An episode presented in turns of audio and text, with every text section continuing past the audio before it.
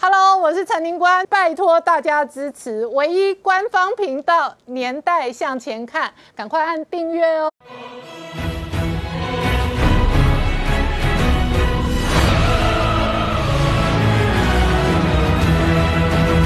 年代向前看，向前看年代。大家好，我是林官，欢迎我们忠实观众跟粉丝朋友扫描 QR Code 订阅《年代向前看》YouTube 官方频道。我们看哦，今天本土疫情仍然持续增加，增加了三百三十三个案例，其中有一百五十八个案例在台北，另外一百四十八个案例在双北。那这个新北跟台北哦，这个高度警戒的同时呢，本土疫情到底会不会全面的恶化，扩散到中南部，以及扩散到医疗体系，是外界。关心的重点，亚东医院传出了院内感染，而事实上，北台湾的病床已经吃紧告急。而在中南部的部分呢，也这一个如临大敌的全面戒备。同时呢，现在由于病床不够，集中检疫所随时待命啊。那整个北台湾面对的是非常严肃的考验，而这个考验呢，暂时这个停止这一个上课的同时呢，台湾、新加坡、越南几个防疫。的模范生的沦陷也引发国际媒体的关注，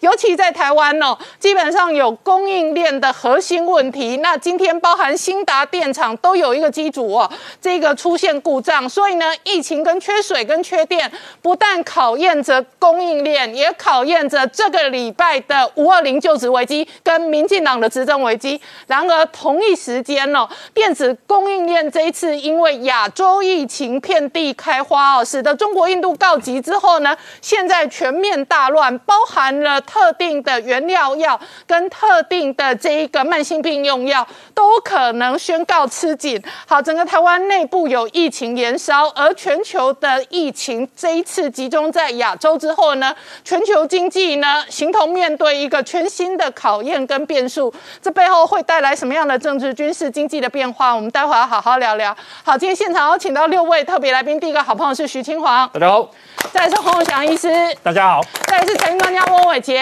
大家好；再是吴杰，大家好；再是黄创夏，大家好。好，稍后洪子仁副院长也会加入我们的讨论哦。那我请教清黄哦，确实哦，上个礼拜五本土案例二十九个，那礼拜六一百零八个，那礼拜天哦，这个两百零六个零七个，那紧接着今天三三三，所以未来一周台湾的确诊案例事实上还有可能再增加。对，因为我们可以看到是在过去这几天，从一百多例破两百例，然后到今天最新的是三百三十三例本土的病例，在这里面你可以看到的是这个疫情的高峰显然还没有到。然后在这里面比较令人忧心的是，它会反映出几个部分，跟各位观众讲几个部分呢？第一个是你会发现这个校园的确诊案例呢在增加当中，而且校园的确诊案例令人忧心的是，它有一些是清楚的，有些是不清楚的。清楚的部部分，比如说像民传大学有一位女学生。他是因为参加了进香团的活动，然后导致他确诊，所以他可以看得出来是他在反映一个状况，就是上个礼拜我们所知知道的个案里面，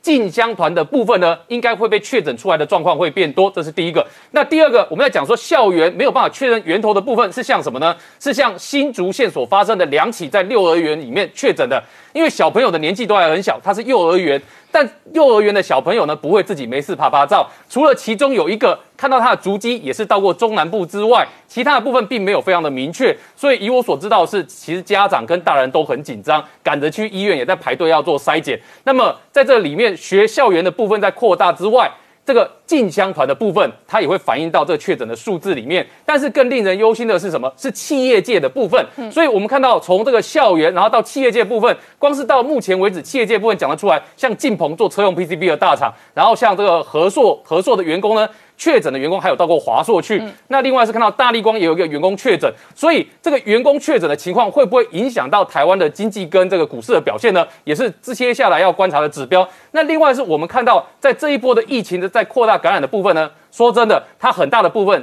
民众自己的自我防疫意识下降，真的是一个大的原因。为什么呢？因为你会看到有很多，包括像台中有一个国小。小六的学生确诊，他确诊的原因是他的阿爸从宜兰来到了台中，把他带去进香团的活动，结果呢，在过程中也都没有戴口罩，所以出现这个确诊的情况。所以这个疫情的状况，你可以发现这个高峰期一定还没有到。尤其观察指标，我们今天所看到的双北是重灾区，而双北里面。台北市的部分，这个一百多例的确诊，其中有八十九例是在万华，而在万华这边是不是全部都那个筛检到这边的状况？我们认为这个其实应该都还没有到它的最高峰。那另外是在新北的部分，新北呢，之前我们知道它重灾区是在泸州。但是现在这两天已经到了板桥，所以你看到新北呢，今天一百四十几例的案例里面，其中有四十几例都是在板桥这个地方，所以双北是重灾区。所以我们可以看到的是，现在另外一个隐忧是，它我们刚刚提到的双北重灾区之外，有没有往中南部延烧的可能性？这是观察指标。因为我们刚刚有提到新竹县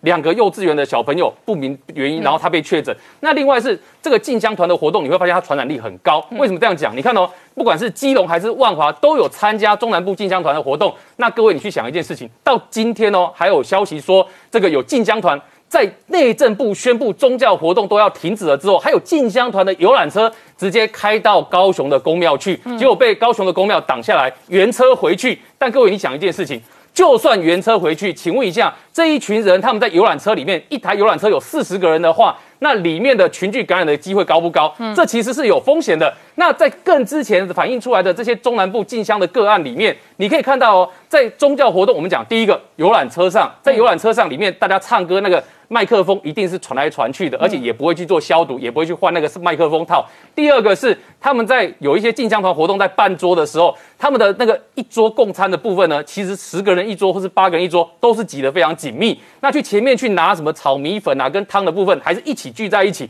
所以你会发现他们的相关的活动呢，如果一旦发生了感染的风险的话，传播的机会很高。那第三个部分，我们再讲一件事情，就是你看到。这一次的病毒来的又快又急，从彰化的葡萄家族，你也可以看得出来。因为彰化的葡萄家族呢，首先是他们家族，你看到的是爸爸妈妈三个子女呢，也都确诊，然后子女的女朋友也确诊，女朋友的家族也有确诊的情况，然后在扩大筛那个框列的过程里面，哎，他们家族的成员去参加喜宴，结果喜宴活动呢，框列了一千三百个人，而这一千三百个人呢，全部都被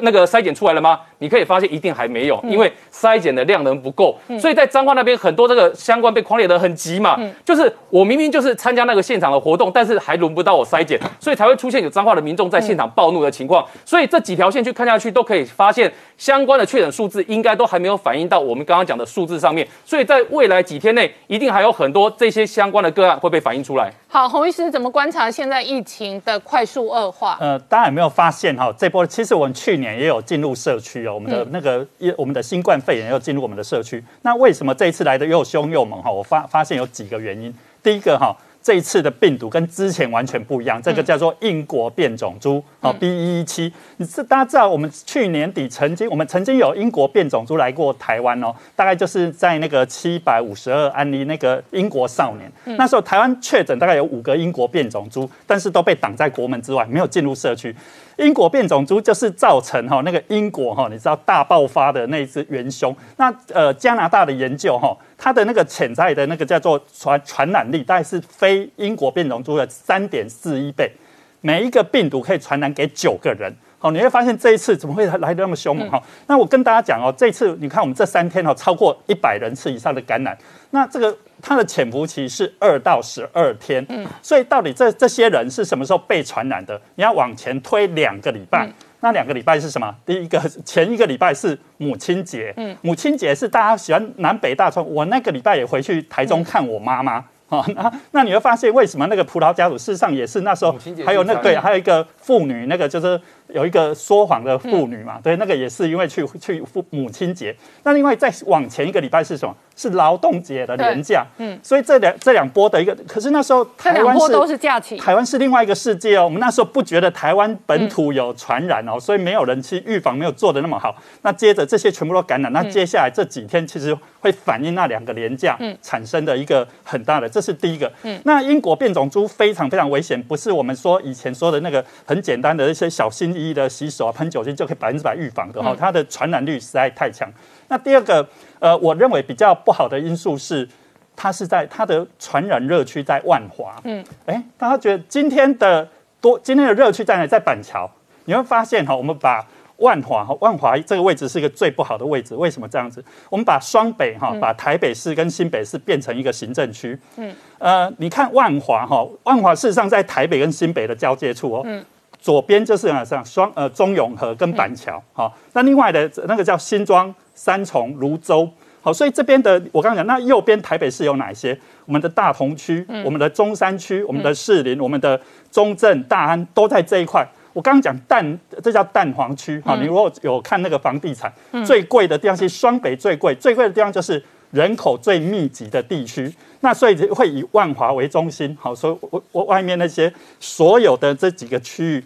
是人口密集区，这也是一个其中非常让人家担心之点。第三个为什么这么严重？我们的疫苗施打率太低。嗯，呃，大家知道哈，那个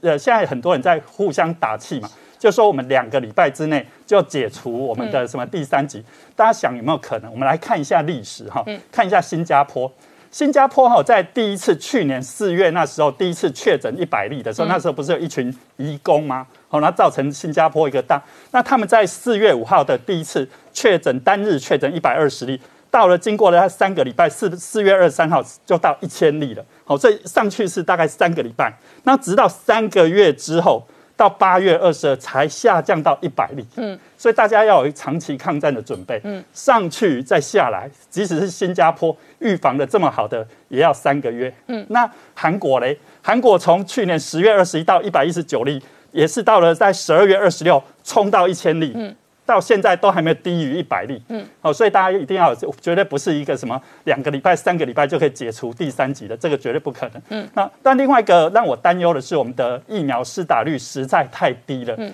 呃，以色列是全世界施打率最快的国家，他们他们在一月份的时候，那时候大概有五呃，就是有将近单日有一万个确诊，嗯，他们的施打率已经超过五十趴了哦，但是它也是经过三个月之后。才下降到大概一百单日确诊一百三十个，即使施打率超过，那台湾的施打率现在疫苗施打率多少？呃，我们现在大概是到今天大概打了十八万剂，那以两千三百万人口来讲。大概八 percent 而已哦，你说你要达到五十 percent 以上，还多久的时间呢？嗯，所以大家在还没有打，对，你要采采购疫苗买得到，对，那还要开始打，打完之后需要一点时间的，那还要产生免疫力，对，哦，这还需要一点时间，所以大家这时候怎么办？就是尽量躲，能呃不用工作的时候就躲在家里，不要外出哈，让他做好这些戴口罩、喷酒精的这些动作。那洪医师，你本身也是第一线的这个基层医生哦，你怎么观察这一次传出来，比方说亚东医院的院内感染？那就我知道哦，台北市的某一些医院这一个人力非常吃紧。比方说，我今天早上就在我的医生朋友的脸书上看到，比方说有麻醉科的医生，他被指挥调度到第一线做快筛。简单讲了，就是连第一线的快筛人手人力现在都高度吃紧，不是只有病床吃紧。对。那你要筛也要有人筛，筛也是个专业的筛嘛。那所以台湾事实上从已经出来包含快筛的数量、检疫量能就是不够。大家面对数学科学，然后这是第一个，第二个筛检的能力都告急。所以呢，就我知道，北部好几个医院已经大量的这个降载，然后调度医生去做相关的防疫工作的资源，而这个事实上才是疫情刚刚这一个出生段的第三天哦，我把它定义成这这个周末急转直下。那往后如果是要长期看这样，比方说一两个月以上的话，那包含了医护的量能哦，本身都是一个严肃的考验。呃，这个是我非常担心的一点哈。我们现在讲说那个，其实平常台湾医护就是过劳一族了。嗯。哦，即使说我我们说没有这个新冠肺炎，其实医护的工作 loading 是远胜于其他国家的。嗯。那这一次是突然间又一个大量的，这叫大量伤患，好大量病患来。那我们要做的不是只有照顾这些。感染重症的，还怕瓜筛检，好，那你要想，好，我我我比较像人力不足之处本来就不足了，但是有没有可能耗损，让他们心里更害怕？嗯，我们最怕的就是一个院内感染的大爆发。对，大家有没有想过？呃，前阵子其实而且大多数的医护事实上还没打过疫苗，因为对，因为前其实一个礼拜前台湾不是这种时空背景的，时空背景在一个一个礼拜之内已经大转弯了。呃，所有的医护认为台湾没有那么严重，所以他们宁宁愿要等到那个莫德纳或者说那个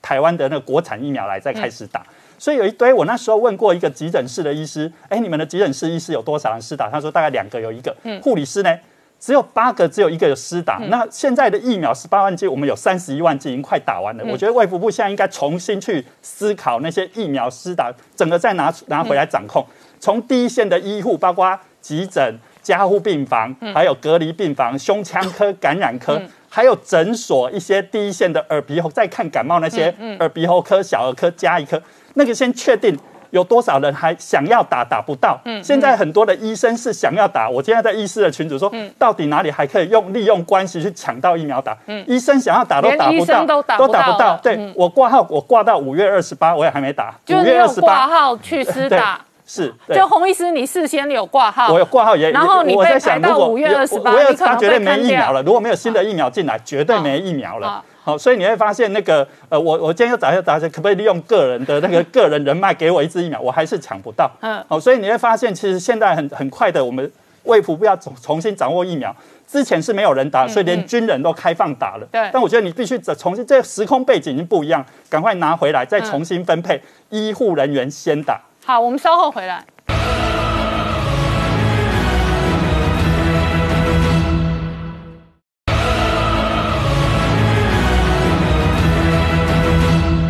年代向前看的节目现场，我们今天聊的是这个周末本土疫情快速恶化，那北台湾的医疗量能第一阶段第一线已经面对考验，那紧接着而来是中南部的疫情究竟会受到多大的影响？这一波台湾的电子产业跟整体的供应链会受到多大的冲击？而且创下这一次呢医护的第一线到底哦这一个面对来势汹汹的疫情哦，那第一线。的医疗量能的控管也非常重要。今天是五月十七，再过七十二小时是五二零。台湾现在面对了一个是整个医疗量能告急，然后疫情告紧，而且最重要是政情恐怕也是危机四伏。我们算一下，目前大概有几个状况：一个是封城的压力，嗯，再过来是量能的压力，再过来是疫苗的取得，还有另外一个状况是，水电还有经济全方面。所有的这个战场都会在这个时候爆发。今天呢，陈时中特别讲说，因为从十九号开始到六月十八号，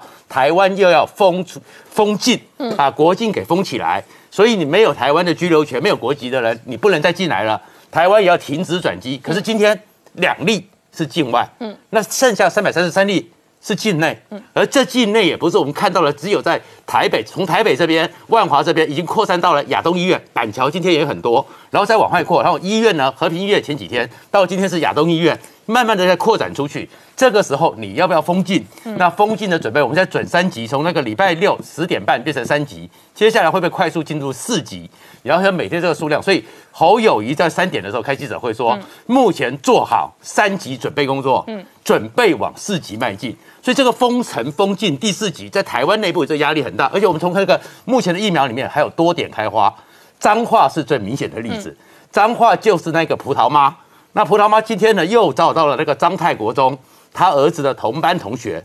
又中了，所以彰化今天呢也开始面临这个压力，而且呢，他们去了以后呢，五月八号中午呢，还在一个饭店里面，三层楼，一百三十五桌，嗯，一百三十五桌，一千三百人，他们框列。可是再过来就是量人的问题了，彰化布衣竟然只有一个医生，嗯，然后在当天晚上累到大家在几百人在外面排队，嗯，然后要做筛检，所以那样一个防护，那样一个量人，还有桃园，桃园今天公布了四个人的足迹。一天之内从北桃跑到南桃，那也是到处跑。那这个桃园和新竹是台湾供应链最重要的一个聚落，这个时候会不会影响我们的主科？会不会影响半导体？都是一个压力。可在这么多压力之后，大家就问疫苗了。嗯，就疫苗的时候呢？才让全台湾更大的压力，因为肖美琴呢受访，然后去讲说，现在开始要转移，嗯，整个工作要积极争取答应我的疫苗能够赶快到，嗯，可是呢，那先前呢是因为把重心放在协助友邦，它是指什么事件呢？前几天的时候，洪都拉斯就跟中国大陆说我要去设办事处，嗯，结果我们台湾就说我们的外交部出来说我们会协助。洪都拉斯从我们的友邦取得疫苗，稳定邦交。嗯，那台湾现在这么吃紧，然后你这个时候去协助洪都拉斯稳定邦交，然后疫苗能不能到？莫德纳什么时候来？嗯，然后这个东西就造成很多纷扰，尤其先前的 BNT 这个状况到底拿都拿不到，A 利什么时候能进来？没有疫苗，大家的怨恨会更多。嗯，然后再过来呢，今天中午又是新达电厂，嗯，一号机一个蓝莓机组五十万瓦。又跳又故障，嗯，又跳机。那当然今天能够紧急调度，可是接着现在疫情紧绷、水电紧绷这种情况之下，五二零这个时候是政情紧绷，蔡英文的真正考验就在五二零了。好，我请教一下洪富哦，洪富怎么观察这几天疫情急转直下？是的，我想哦，大家可以观察这个疫情确实比我们想象来的速度的发展还要快。你看，大家还记得？就是在上个礼拜的今天哦，就在上礼拜今天五月十号，我们还在一级耶。嗯。去年今天我们是一级防疫耶，那去年去上礼拜五月十一号就马上升到二级，到了周末就跳升到第三级。嗯。所以这个工工位的这个呃整个流行坡这次的趋势，你可以看得到，它是一波一波上来。到目前你看今天到三三三例，显然是这个高点，我们认为是应该还没有到达那个这次的 peak 那个值，应该还没有到达。因为一般来讲，发生这种流行坡来讲，一般如果说是乐观一点的推估，可能是在一个月内可以把它哦从呃出生段到一个顶峰，然后慢慢往下降。但是呢，如果说这个防疫的作为没办法强力的介入的一个情况下，也有可能会拖到两个月，这个流行波才会慢慢的下来哈。所以，我们过去在疫调的部分，我们都是以个人为为 base，就是哎谁被确诊了，我们就以他为中心去调查他的足迹，然后去调查他周遭跟他接触的人，然后往下顺藤摸瓜去做疫调。可像今天有多少人确诊？三三三确诊，对，你不可能每一个人去看他的足迹跟这个疫调的这个条件，那怎么办？所以这个时候就要回到以 population base，就是我们工位措施的介入。什么是工位措施的介入？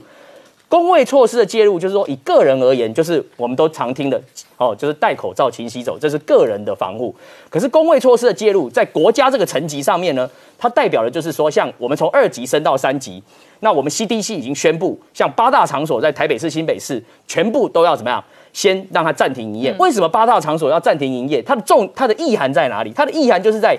在就是说，在避免所谓的在密闭空间、密集的人群跟密切接触这个三密。哦，这个我之前我也提到，在日本就有这样一个情况。哦，就是说我们避免在密闭空间里面。然后呢，有密集的人群，而且这些人群是属于不特定的对象哦，聚集在那边。那第三个，避免在密闭的空间里面去做密切的接触。嗯，所以呢，我们必须要先打断这个三密的一个呃传播链的情况之下，才能够让这个整个 R 零值很快的由一一以上降到一以下的这样的一个数值。那这样子才能够让整个流行波，就是说缩短的速度会比较快。那我想，我今天还是简单用一张这个图表，再跟大家说明一下，就是说。这个流行坡跟医疗量能之间的关系，嗯，你们看到这个粉红色的区块，粉红色区块所代表的就是说，如果我们没有任何这个介入性措施，我们没有戴口罩、勤洗手，国家也没有对八大行业采取这个强烈的这个哈，把它暂停营业，而且也没有像今天这个侯友谊市场已经开始有些小学生、一些学生不要上课，其实这都是属于工位的介入措施。哈，我们如果不做任何作为，你看就会这个流行波就像这个粉红色的区块一样。那这个粉红色的区块最大的问题是什么？因为我们的医疗的量能每我们可以收治的能量就是这条虚线，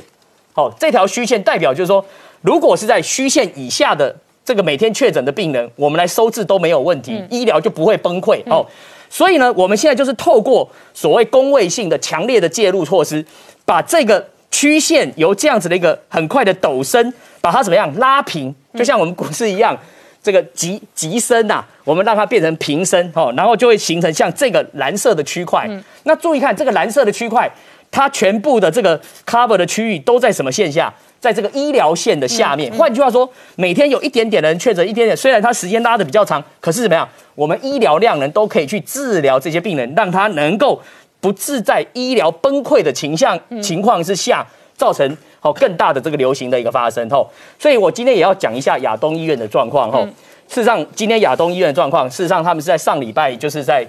呃十号左右，好，有人进到他们急诊，然后十二号以后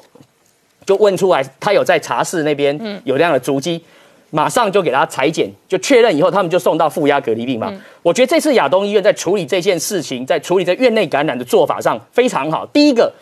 他们的医院，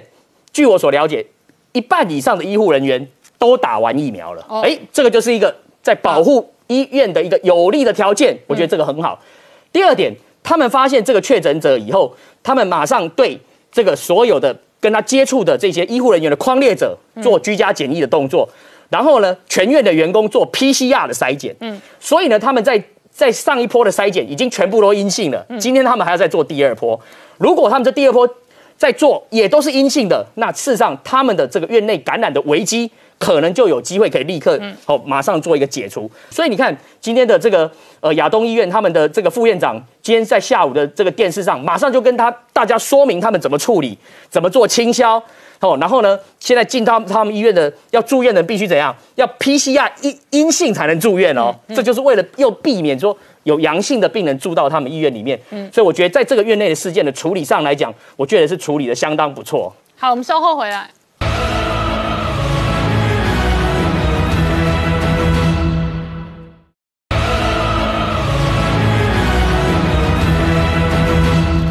年代向前看的节目现场，我们今天聊的是台湾疫情快速的发展跟恶化，使得北台湾的病床现在吃紧不够用的。那洪富，我再请教你哦。另外一个最新的消息，有轻症或者是症状缓解的人呢，事实上很有可能挪出床位，那往集中检疫所待命。所以北台湾整体的软硬体医疗量能，现在有了全新不一样的状况。是的，我想哈，我们之前就已经提到了，在防疫的铁三角里面有中央跟地方的这个防疫，有医院，那医院就是要避免院内感染吼，那有公民素质，就是民众的这个部分。好，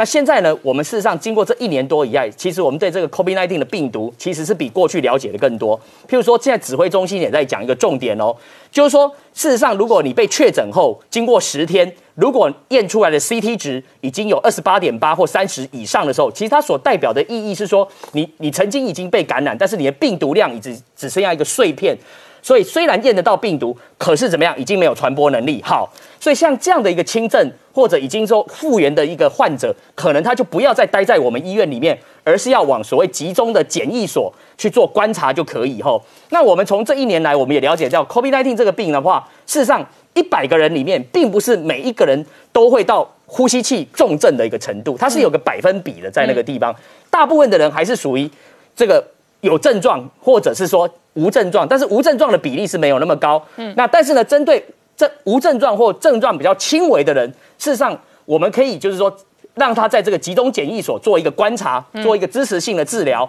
那这样就可以达到，就是说让这个疾病根据它的严重度去做分流的一个概念。那这样子的话，才不至于说轻的、重的全部都往大医院去挤，因为大医院的这个负压隔离的病房的数量毕竟还是有限，我们必须要把这些负压隔离病房留给什么？留给有需要氧气或者需要重症的这些病人来使用，这样子才能够达到我们治疗上最大的一个效益。好。所以呢，在这个情况之下，我们也要对这个病毒人有更深一层的了解。就是说，现在很多人都一直往大医院去裁剪，哦，去裁剪，或者是往这个万华的这个快筛再去裁剪。我必须要跟大家讲一个观念，就是说，如果你是没有症状的情况下，你去裁剪，有可能会验不出你阳性的反应，因为无症状的情况，你的病毒量可能还很低，你怎么验，你也可能验不出来你已经被确诊。所以我在这边也要呼吁大家。就是基本上，如果你是在热点里面的人，台北市或新北市，嗯，尤其是热点中的热点，你是在万华、板桥这两个属于风险区比较高的一个地方，你在四月十五号之后，四月十五号之后，如果到现在你有曾经去过，譬如说万华茶室的这边有有密切活动的人，你的风险就会更高。好，那这群人呢，你现在就要观察你自己的健康。如果你有身体有一些不适合不适的状况，或者是说像感冒症状、呼吸道、肠胃道的症状、发烧等等，好，你赶快去筛检。嗯，但是如果你还没有任何症状的时候，我会呼吁你这时候还是尽量维持戴口罩，然后呢，尽量哦遵守工位措施，但是不要在这个时候大家都往这个裁剪站去挤。嗯，哦，因为这个时候也不见得能够验得出来。我只会劝他们说，你这个时候最好还是先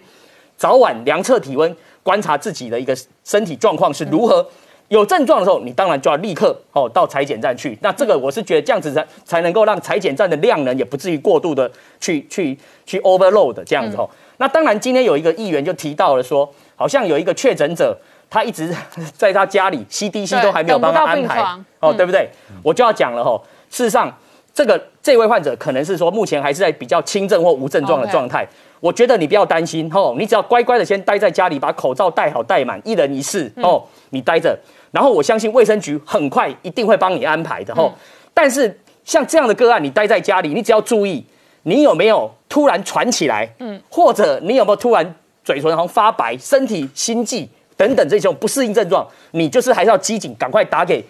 这个一九二二，告诉他们你已经有状况，他们也会立刻用救护车把你送到医院的负压隔离病房去治疗。我现在的意思只是说，现在的病人大量的增加，我们为了维护医院的量能，嗯我们不要让所有的病人都往大医院挤，而是要根据 CDC，根据你这个病症的轻重，然后去做一个分流。那这是一个很重要。那另外，我们医院现在在做什么努力？全国的医院，尤其是台北市、新北市，这两个礼拜，我想我们都会做一件事。第一个，不是紧急的开刀，这时候不要来医院。好，好，不是紧急的开刀，像什么白内障，嗯，啊不急，或者没有生命危险。啊这对种，换关节，好，这个短暂没有生命危险的，OK，你先稍安勿躁，你这两个礼拜先不要到医院，因为你来的话，你的风险也比较高，对不对？那另外像健康检查、美容医学，哎，这两个礼拜也尽量先不要到医院来，后复健治疗，哦，这也先都不要到医院来。为什么？因为我们医院现在有个责任，全国医院现在门急诊跟住院的能量要什么降载？降载的意思就是说，我们把医疗的服务量稍微往下压，把这个空间拉出来，拉出来之后做什么？就是我刚才这张图上面所讲的这条虚线，就是说，如果我们现在的这个医疗量能是在这条虚线，嗯，那透过我们的降载，少收一些病人，我们可以做到什么事？把这条线怎么样向上来拉一条，对不对？向上来拉一条，就是把这个线稍微拉高一点。对，那这样子的话，我们就有能力可以收治更多的病人进来，把这个曲线把它抚平。所以我想，医疗量能的降载的意义是在提高台北市跟新北市所有医院的医疗的能量，来就是跟 CDC 合作，共同来就是来面对这一波大流行的发生。好，我请教一下洪医师哦，指挥中心哦，这一个呃召集人张尚存刚刚说呢，统计现在累积一千六百八十二名确诊当中，有五百六十八个住院，其中四十一个是肺炎重症，然后十五个在加护病床。那当这当中一共有十三个，它事实上需要依赖呼吸器，另外两个需要依赖叶克膜。所以随着确诊人数增加，很有可能北台湾最后就是只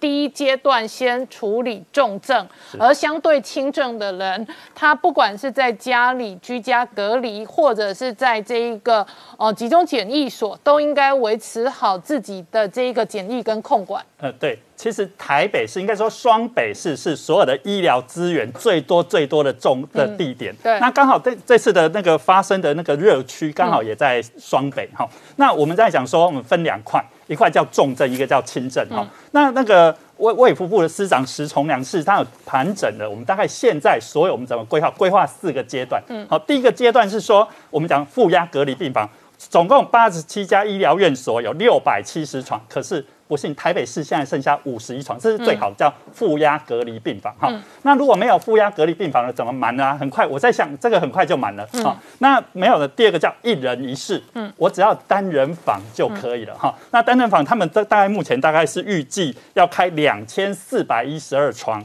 好，那目前已经开设了一千四百九十五床。好，这个是要第二阶段，就是一人一室的哈。那第三阶段是什么？就是成立一个叫专责医院。嗯，哦，专责医院就哦，我这家医院不收其他的那些所有的什么开刀、一般感冒，就专责看这个我们讲新冠肺炎收治这样的病患。这样预计大概也可以再增加三千床的这个。那另外一个最第四阶段就叫集中检疫所。嗯，那集中检疫所就是给那个轻症的。现在很多的。各呃各我们讲县市的首长，但是在找地方要做一个集中检疫所，他们自己要找了哈。那这个他们在中央规划大概四千床，可是我刚刚有讲到，这样加起来也不过一万床。嗯嗯。那你觉得这波的疫情如果一直累积下去？我认为我我当然从那个新加坡的那新加坡是一个防范非常严谨，对，而且那个很有法治的一观念的一个地方，人民也很守法，对，所以他们的去疫情我刚刚讲从一百例到快一千例，再低调回一百例，这样至少要三个月的时间。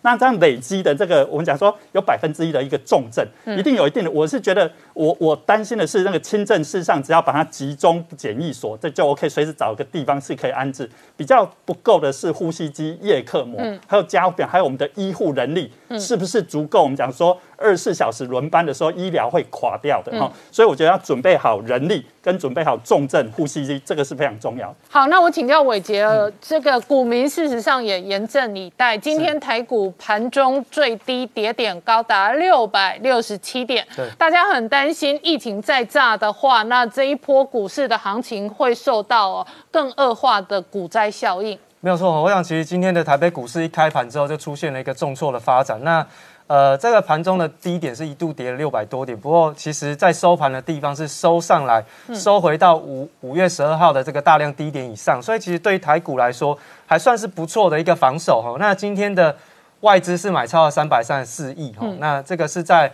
对，这个是在这个今天的利空的环境之下，外资做的一个动作。那我们看到几档比较重要的全指股，包含像是在台积电，今天是小跌了一点四三个百分点，撑住了五百五十块的一个大关。嗯，那么联发科的部分更是出现了短期的高点突破，回到五日线以上的一个状况。嗯，而且今天呢，它是上涨了超过两个百分点，是翻红的。那在我们看到在联电的部分，今天反而表现还是稍微差一点，它跌幅是超过六个百分点。跌破了五月十二号的这个低点哦，有回撤年线的一个迹象。所以其实从整个电子股来说，我们看到半导体的这个产业当中是今天盘面上非常重要的一个撑盘指标哈。那中钢的部分呢，在今天呢盘中一度打到跌停板，最终呢还是下跌了将近快九个百分点，也跌破了五月十二号的一个低点回撤年线哦这个附近。嗯，那么最近这一个礼拜呢，已经跌了四十个百分点以上了哦。那中钢回档幅度还蛮大的。嗯，另外呢，就是在大成钢的部分呢，在今天盘中也是一度打到跌停板，嗯，收盘也是跌了八个百分点以上。那么波段的跌幅也是将近快百分之四十。那么今天呢，大成钢也是打回到起涨点了。没错，也是跌破季线的一个发展哦。所以其实这个钢铁类股其实都是出现这个哦快速回跌的一个发展。另外呢，在航运类股的部分呢，长荣今天是跌停板做收。嗯。那么波段跌幅呢，从高点一百块回跌到现在哈，也跌了快四十个百分点，也回到季线这附近的一个位置点哈。好，上个礼拜五，长荣、阳明已经出现蛮多股市小白的违约交割了。没错。这个长荣跟阳明还有这个中红是三档这个违约交割非常重要的一个标的，因为其实在这个当冲的过程当中，只要当冲失败，嗯，然后你又留仓没有去做停损，嗯，也没有补钱，那你就违约交割。所以现在目前都有很多的这个股市小白呢，正在付出他们的学费当中。嗯，那现在目前看起来，以阳明今天还在跌停板的一个状况来说，吼。这个长隆、阳明还有中红，嗯，其实呢都还在停损的压力当中哦。这个这一波的违约交割的风险都还没结束。好，我们广告之后再回来。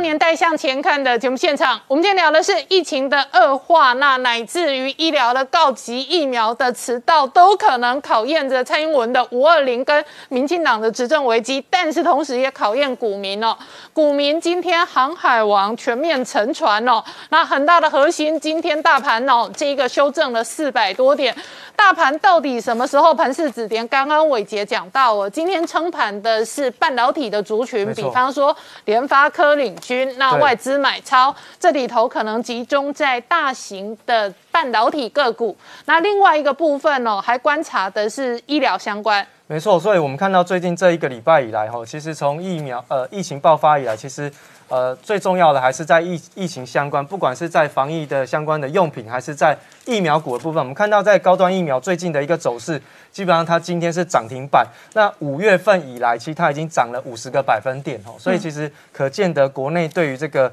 呃国产疫苗的这个期待，其实是非常的殷切。因为我们看到在这个信辉的走势上面，今天也是涨停板做收，从波段低点以来也反弹了二十五个百分点哦。那今天呢是反弹碰到年线的压力，那。富邦美的部分呢，今天也是涨停板做收。那当然，大家在这个全面性自述的一个状况当中呢，就是网购是宅经济的一个发挥，所以今天也是收到了涨停板。另外呢，网家也是一样，这是网络购物的概念股，也是从低点以来也是持续的一个反弹。那么让橘子的部分，就是在宅经济的部分是手游了哈，因为有些这个学生也不能够上学生停课之后，游戏软体就大涨。没错，所以今天看到橘子是从跌停板拉到涨停板哈。那这个宇俊的部分也是如此啊，所以其实看得出来，呃，相关宅经济的部分是有机会在短期当中有一一些些这个动能哦能够推升的。那我们看到，其实，在疫情的部分哦是非常的严峻，所以国安基金是密切的关注，那不排除召开临时会来进行这个护盘的动作。那我想，其实，在国内外哈都有一个比较好的一个状况，是我们的基本面都还不错。嗯，四月份的出口是拉出了连十红哦，年增率是来到百分之三十八以上。嗯，那另外呢，我们国内的这个财信传媒董事长谢金河特别提到，不要看到黑影就开枪，就是。大家不要因为疫情就觉得很恐慌，基本面才是引导台股未来的一个非常重要的一个元素。也就是说，其实如果就疫情来比较的话，其实台湾现在还是比其他的国家来的更好。可是其他国家股市都没跌，那可见得现在目前台股反映的是投资人的情绪哦。那另外我们看到在本土疫情升温的部分呢，金元。双雄的部分，台积电跟联电都分别加强了防疫措施哦，希望不要有这个哦疫情的扩散，那么影响到产能。那联发科的部分也是说，这个礼拜开始呢，双北的同仁要在家上班，远距的这个呃这个上班其实是哦在科技类股当中可能未来的一个趋势了哈。那另外呢，在红海的部分也是一样，他们也有一些十大措施来应应，比如说各厂之间要分层分楼管理啊，分组分区上班等等。禁止一些供应厂商来到厂房之内，呃，在工厂之内面对面的一个交谈，其实这个都是他们禁止。那开会就是完全都是视讯会议去做处理。嗯，那大力光的部分，这是大家比较担心哦，因为他的这个工程师的女朋友是发烧，那但是还好是二采一，那现在就是直接到这个集中检疫所去进行观察。那另外呢，我们看到在接下来呢，我们看到在这个合硕的部分，也是一样有一个员工确诊，不过现在目前看起来都还有初步的一个这个止稳的一个状态，并不至于说会有全面扩散的风险，所以后续大家是特别留意一下在科技厂的员工当中的一个扩散情况。嗯。那接下来永丰余要开的是股东会，那可能我们金管会这边有几个 SOP 啦，哈，希望大家能够去遵守。那包含像是实名制啊、健康声呃声明等等，其实呢都有一些相关的防范措施来应应。那在我们看到在美国跟欧洲的部分，它针对半导体的这个产业当中是竞相的拉拢台积电。那日经的这个新闻网特别提到，全球未来对于台积电的依赖程度会越来越大，哈。那另外呢，在这个台湾本土病例激增的同时，其实韩国媒体比较紧张的是我们的半导体可能会受到影响。嗯，因为呢，他们在汽车产业的部分，汽车晶片已经不够了。如果说我们的产能再受到影响，其实对他们来说，实体的经济就会受到一些影响。嗯，那么全球的科技股大跌，现在变成说这个台积电 ADR 的这个市值呢，反而大于了特斯拉跟阿里巴巴。哈，嗯，那后续呢，还是要可以观察一下在半导体的一个发展。那再来就是台积电的美国厂传出叫加码投资三纳米的制程，嗯，那包含像路透社有说要建六座厂啊，或者是哦这个持续的投资数百亿的这个资金来建厂，那这个后续呢还是要特别关注一下台积电在美国设厂的一个动作，也会攸关到全球晶片产业的一个发展。好，那明姐，同一时间疫情的这一个冲击，造成股汇市的重挫，确实也引发了台湾内部的国安压力。对这个国安压力，其实最主要，我觉得除了医疗体系之外，其实一个民众的一个对防疫的信心啊，是不是能够持续？我觉得非常重要。我先从这个我们一般民众这几天的一个双北的疫情爆发的这个角度来观察啊。哦，像特别像昨天，昨天因为这个疫情其实已经呃上了这个三位数啊，其实对大家来讲已经蛮严重的。所以双北我们看到，其实这个呃等于说。因为没有上班，所以其实白天哦，台北跟新北其实很难得看到街头是人车都相对来讲比较少，夜间更是空空荡荡啊。那当然，日本媒体观察说。在台湾在没有封城情况之下，居然能够多数的民众，我要强调多数民众能够自律哦，这已经相当的不简单啊。但是在自律的情况之下，因为今天面临礼拜一，到底会不会停班停课？我觉得很多的家长都在关心哦。所以在还没有今天上午台北市还没有宣布这个停课的情况之下，其实昨天哦，台北市的这个各学校的一个家长会长的群组，包含我自己在内哦，我的小朋友也是在小学，有我们也在担心说明天会不会停课。那停课当然牵连到是什么？这个家长如果要上班的人怎么办啊？那结果这个很多的学校群主其实已经在这个呃相互在这一个发布说，如果学校允许哈，其实家长会同意在。这个学呃没有正式停课情况之下，同意家长让小孩自己请假自主学习啊。所以像我的小孩，我就担心说疫情，我就让他昨天还没有宣布停课前就已经跟老师先请假啊。那这样的一个状况，其实我们看到今天上午哦，正常的情况，如果小朋友没有请假的，都还是到校。但是台北市政府今天一直到上午，突然才宣布说，好，接下来要准备到二十八号两个星期的时间，都要这一个高中以下学校停课哦。这样的状况，其实今天又让这个非常多的家长啊措手不及，因为小朋友要去哪里？因为现在接下来是连安亲班、托儿所这些也全面停课的情况之下，以今天来讲就非常难处理哦。很多的家长可能要赶回去或怎么样。好，回过头来一个重要的，我认为跟国安有关的一个防疫的战略选择，就是我们看到日本的经验，就是你今天你的一个防疫，你到底是要把疫情控制优先，要用比较严格的管制措施呢，还是要因为担心？呃，耽误到经济发展啊，又让相关措施又变得比较宽松哦，情况之下变成一个恶性循环。但是我个人认为，你今天如果说这个疫情没有办法有效控管情的情况之下，接下来你的经济发展的条件，我相信也不会好。还有最后最重要就是说，我认为说在这波疫情。这个冲击之下，大家有心理准备哦。那我认为说，这时候去谈疫苗够不够哦，其实在现实上面来讲，我觉得其实已经缓不济急啊。那当然要急剧跟国外争取也好，或者国内这个研发要加速也好，但是现在你要告诉民众他能做什么。对于这个指挥中心能够告诉民众，像这几天，如果你有染疫的这个症症状的情况之下，你该怎么做啊？或者是说，呃，一般也怀疑自己的情况之下，如何控制这个这个医疗体系能够安稳的度过，然后让民众避免最重要就是不要混乱。这个等于有经验的情况之下，民众也有自律的情况之下，我认为还是能够一步一步。安然度过这一次的一个难关。好，我请教一下洪富，洪富以你来讲哦，A D 打完第一季之后，嗯你事实上是准备再过一阵子打第二季的 A D 疫苗吗？不是，我是三月二十二号打，照理说我今天应该就可以打 A Z 疫苗，然后，但是我今天我放弃了。为什么？因为很简单，因为说真的，我跟大家讲一下，现在疫苗呢，之前是没人打，现在是打到爆了。对。那这两天呢，因为开放六十五岁以上的公费也可以打。那再加上疫情起来以后，第一类的医事人员也全部都加进来打。对。所以今天 CDC 就是说，那个卫生局已经通知我们医院说，目前没有看到可以再给我们疫苗的这样一个状况。嗯。所以在这个情况下，我们医院的疫苗如果打完就没有了。嗯。所以我今天实际上上午就已经，我们有院内有个通告，就是说希望就是说能够劝退那些就是说虽然是符合公费的施打对象。但是是不是可以请他们稍微后等候一下？因为剩下的疫苗，我真的很希望留给我们医院自己的同仁来打。嗯，因为我们医院的同仁到目前是打了八百九十六位，嗯，差不多占率只有三十八 percent 左右。我觉得这个施打的比率还是太低了一点。如果说剩下的这些疫苗三四百支留给我们医院第一线接触病人的这些医护人员来打，让他们产生保护力，嗯，我觉得这才才能够帮我们的民众守在。这个防疫的第一线，所以我今天那我问你哦，这个决策是医院管理阶层的决策，还是指挥中心的统一管控？不是，因为现在同同这个指挥中心他还没有，他现在是开放八类都可以打，所以理论上只要有预约的，我们都要给他打。所以我们今天下午，事实上我刚才也接到了不少电话，就是说他说他已经预约了，他就是一定要打。我说如果他一定要打，你还是给他打。我说我们只是。是不是大家能够同岛一命来劝说他说，这个时间把疫苗留给我们的医护人员先打？嗯，可是如果他真的坚持要打，他本来就有这个权利打，我们还是要给他打。我也没有话讲，我只是说我自己个人本身本来今天要打第二剂，我后来想一想，疫苗如果不够了，我也不要再跟我们同仁抢这第二剂，抢这个疫苗来打，就让医护同仁先打。我刚才已经讲了，亚东医院已经打五十 percent 以上了嘛，嗯，因为你可以看得到。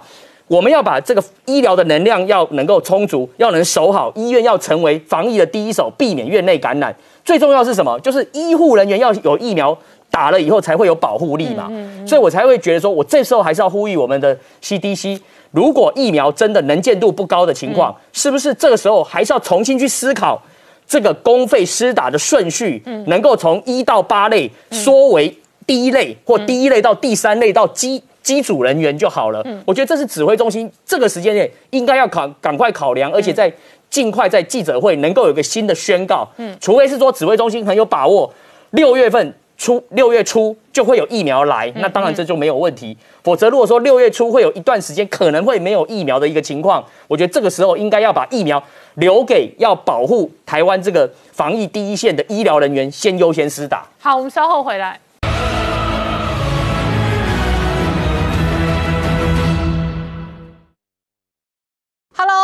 宁官，拜托大家支持唯一官方频道《年代向前看》，赶快按订阅哦。Hello，我是陈宁官，拜托大家支持唯一官方频道《年代向前看》，赶快按订阅哦。欢迎回到《年代向前看》的节目现场，大家好，我是林官，欢迎我们忠实观众跟粉丝朋友扫描 QR Code 订阅《年代向前看》YouTube 官方频道。我们看哦，台湾疫情的蔓延跟恶化哦，引发全球高度关注。这一次呢，亚洲国家包含新加坡、越南，通通都告急。而在日本、韩国的部分呢，疫情也还在恶化。事实上，整个印度的这一个确诊人数已经超过台湾的总人口哦。这一次的疫情犹如战争。那亚亚洲的疫情再度恶化的同时呢，中国也再度见到本土案例的增加。那整个疫情的变化，事实上绝对影响全球经济，变成全新的变数。而且呢，全球经济这一次在美国带动的通膨压力上面哦，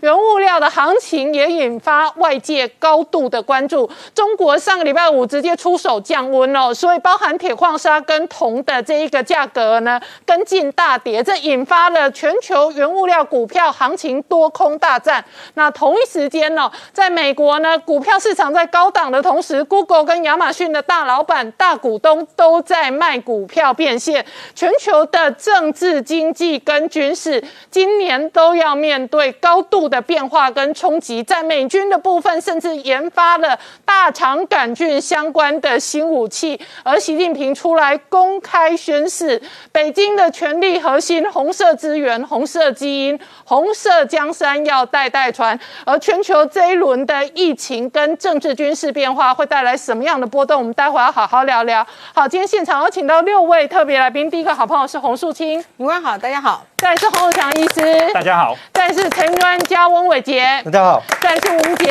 大家好，再来是黄创夏，大家好，再来是徐清华。大家好。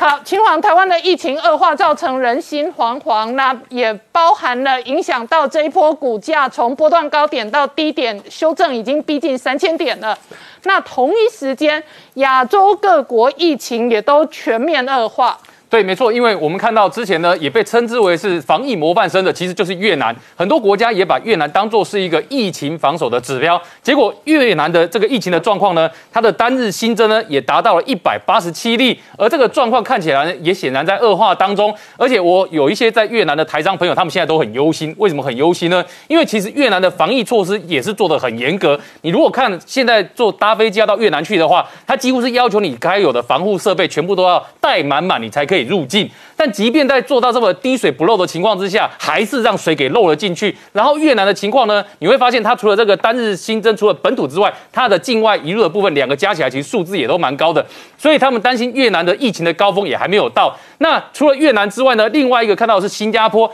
新加坡的防疫措施虽然算严格，但新加坡的确诊人数也在增加。过去一个礼拜里面，它的确诊人数呢是七十一个，那这个数字比它在前一个礼拜增加了大概一点五倍。所以新加坡现在呢也在采采取比较严格的措施，在做一些相关的管理。那当然，除了这个越南跟新加坡之外，大家看的几个指标的这个国家里面，包括像日本的部分，日本单日新增呢大概是六千四百二十二例，所以这个数字显然也没有降温。那另外印度的部分呢，它的确诊的人数到目前累计已经超过了台湾，而它单日的部分呢也是高达二三十万人确诊，所以印度的部分也很严重。所以可以看得到这一波的疫情病毒呢，它的传染力非常的快，而且来的又凶又猛。那即便是之前我们说这个，他对于防疫的措施弄得很严格，然后一直在扩大筛检的中国，中国的本土病例也在增加当中。所以像安徽来说好了，过去四天安徽所新增加的确诊病例呢，大概是本土病例是十六个，然后安徽在增加，辽宁也在增加，而且两个省份在互相甩锅，说是你们害我们这边的人确诊。但不管是辽宁害安徽，还是安徽害辽宁，中国所看到的是这个相关的本土病例在增加，而且在框列的过程之中也发现。确诊者足迹里面还有到过北京跟其他人口多的地方，所以你可以看到是这一波的这个国际的疫情的部分，它其实就像熊熊烈火一样，越烧越旺。好，那这个肃清哦，这一次的疫情大炸锅几乎都炸亚洲国家，那反倒是欧美国家陆续都在解封。对，其实就像刚才青黄在谈到的，这个第三波疫情亚洲成了重灾区。如果大家没有概念的话，我给大家看一下这个图。这个图是包含中国跟亚洲地区的累积案例七天的平均图。你可以看哦，这个早期这个几乎都是中国贡献的，所以那个时候一个独一枝独秀都在他们。可是呢，接下来亚洲似乎守住了疫情成功，可是到了这一波，大家可以看起来，几乎呢亚洲就是占了绝大多数的病例，占多少呢？给你看，这在五月的时候的统计呢，包括我们的中国，还有包括哎不是，包括中国以及亚洲地区呢，整个已经占所有新增病例的六成，就是亚洲成为重灾区。所以呢，台湾出现这个 pick 呢，大家一点也不意外。对嗯台台湾呢，最近如果你去看我们的图是这样子，觉得哎，这如果是心跳图，就突然间差不差不多，啊哎哎嘿啊突然飙高。你会发现这个图，可是这个图并不是只有台湾哦，嗯我给大家看一下，最近呢这个第三波在各国都几乎一模一样，这是泰国。哦，本来泰国呢以前是守得很好，突然间对它气温更热，而且你知道吗？泰国甚至连泰王之前都传出呼吸道不适，啊但是我们不知道为什么是什么样的呼吸道不适住院，但确实他们也因为包括一些女子监狱、男子监狱的感染事件，他们现在也是拉高到一波，嗯。诶、单日确诊已经数千人的新高。那他们当地呢，现在也是整个重新都在开始封锁，你可以新高，嗯。然后再来看越南，越南也一样热，对不对？大家来看这个一样，这条线拉的跟我们一样，以前几乎都是防疫模范生，在这一波一样，五月应声倒地，一次一直拉上来。再来给大家看马来西亚，本来就没有好转，再上一波，可是一样，这一波本来以为控制住了，在五月这一波再拉上来。好，给大家看最近重灾区日本，嗯，日本也是一样啊。本来这一波一波未平，一波又起，拉得更高，嗯，所以到底能不能办奥运，我看几乎是很难的哈。然后南韩，本来我要说呢，南韩好像还不错哎，上一波起来之后，现在好像上不来。结果洪医生是说，因为他上一波一直没下去，所以他们其实因为在上一波的疫情当中，他们没有减轻他们的防疫策略，所以即使是这样，你可以发现还是开始拉高了。为什么？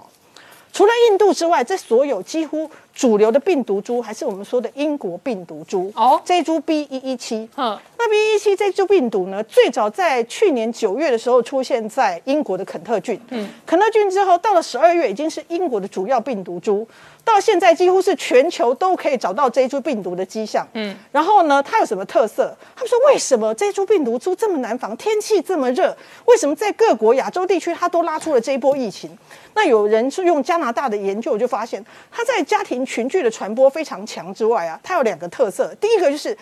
在你是那种症状前期，就是你自己可能只是觉得有一点点怪怪，但你没有明显发病症状的症状前期，它的传播力量是非英国株的三点四倍。OK，好，就是你其实还可以移动，对你还可以走来走去，你对觉得还好的时候，你就其实传的很好了。所以当这样的情况遇上一个社交活动比较频繁的，它就是一个大灾难。对。第二是它甚至在无症状期间呢、它的传播能力是其他非英国猪几乎是两倍。嗯，所以这就告诉我们为什么包括中国。包括新加坡，嗯，包括很多地方都是出现很多感染源不明的案例，对。因为它可能外界本来不小心放进来一个没有症状的，嗯。在早年的病毒株它可能可以断裂，因为它传播力不强。可在这个如果你没有守好，有一个人没戴口罩，有一个人没洗手，它可能就传出去了。因此，在这一波拉开一波亚洲的大型的疫情的崩盘。嗯，那唯一比较例外不一样是印度，对。印度这么严重是因为它包括了印度的变种。嗯，那印度的变异株就是使得，因为大家都知道，印度在三月之前，他们也认为他们是防疫的模范生之一，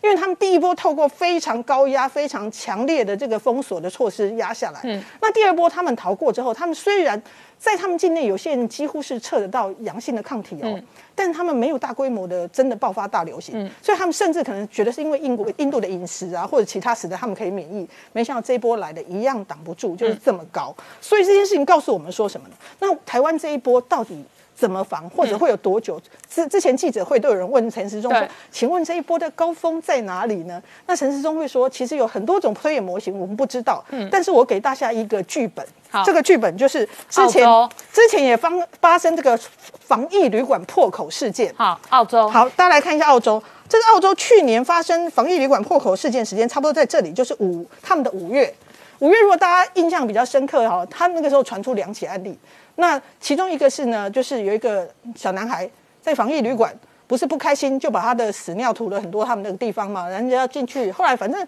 终究就是他们有这个防疫旅馆的经理就感染了，嗯，后来保全感染了，嗯，后来有些人呢就带到了墨尔本的郊区，把这个病毒等于是不知不觉下带出去，然后后来又有养老院的感染，后来又有医院的分流不当的感染，整个这一波疫情从它的五月爆发到它真正拉到高峰，已经到七月底，嗯，五月，嗯。底到七月底的高峰，当时跟台湾很像，而且当时累积了三千个案例，到七月累积了三千个案例，几乎都可以溯源到那一波防疫旅馆的破口。嗯，那最后怎么压下来？真正完全压下来，大家已经快到十月、十一月了。哦，而且那个时候是终于这个维多利亚省的省长破釜沉舟。决定呢封锁，OK，所以他最后还是采取了比较激烈的措施，终于把这一波压下来。但是我们是希望说台湾不要走这个剧本，那我问你，那你怎么看台湾现在的措施跟现在可能的发展？台湾其实呢，这一我觉得我们台湾这一波疫情啊，遇到的很三大不利因素。嗯嗯，第一大不利因素就是第一个，我们这一次面对的这一支病毒跟以前是不一样的。嗯，它相对来讲，它散布给密切接触者的能力是高许多。好，病毒已经比较活跃的。嗯，第二个，刚好受感染者很活跃。嗯，就不管是我们喜欢进香的，或我们喜欢去做各种社交活动，就阿公店跟进香的。对，第一个受感染对象很活跃。嗯，第三。因为当时全台湾都沉浸在我们社区很安全的假的概念里，然后我们做了一件事，嗯，我们刚好遇到五一连假跟母亲节，你知道爆发诺富特的这件事情是四月底就已经爆发了。我本来以为母亲节应该没有什么人要订聚餐哦，没有。各大餐厅满满满，完全订不到位置。对，所以刚刚好造就了已经有社区的隐约传染源，然后有活跃的人口，再加上大规模的人群移动，所以台湾这一波爆的这个样子。所以有些人说，哎，现在测出来这么多，应该是因为我们努力筛检，所以把万华之前感染的都查出来而已。我觉得不是，就像之前其他医生说的，高峰还没有到。嗯，因为其实我们现在的筛检能量，比如说以呃台北好了。台北的一个检测站一天的筛检量大概是两百五，嗯，所以你看四个检测站就是一千多，对。那即使是加上各大医院急诊，各大医院急诊因为已经不堪负荷，对，所以不知道大家有没有注意到，有些急诊已经贴出标语，没有发烧不筛不裁剪，对对。所以说在这样子一普遍筛检量，因为医生医护已经疲于奔命，然后再加上户外筛检量也有限的情况下，我觉得我们还在待采的很多啊，对。所以其实这一波高峰真的还没到。但是就是只有一件事情，如果台湾能做到，那真的就厉害了。就是什么事情？我们稍后回来。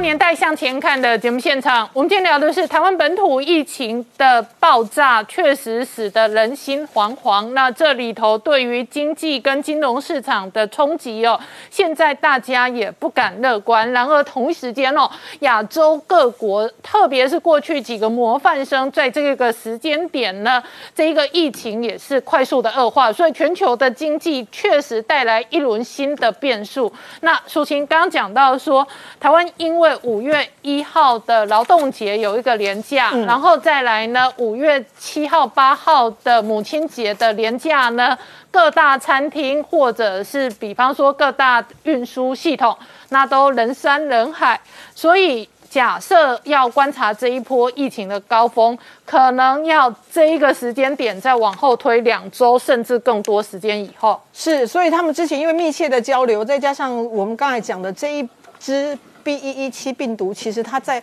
无无症状或者是症状很前期的感染力就已经具有的情况之下，我们可能这一波已经群聚完成的，他们又四处移动，嗯，所以这一次我们真的要守住一个重点，就是停止移动，好，但是停止移动你知道吗？我觉得各个县市首长很妙，你如果仔细观察他们的作为啊。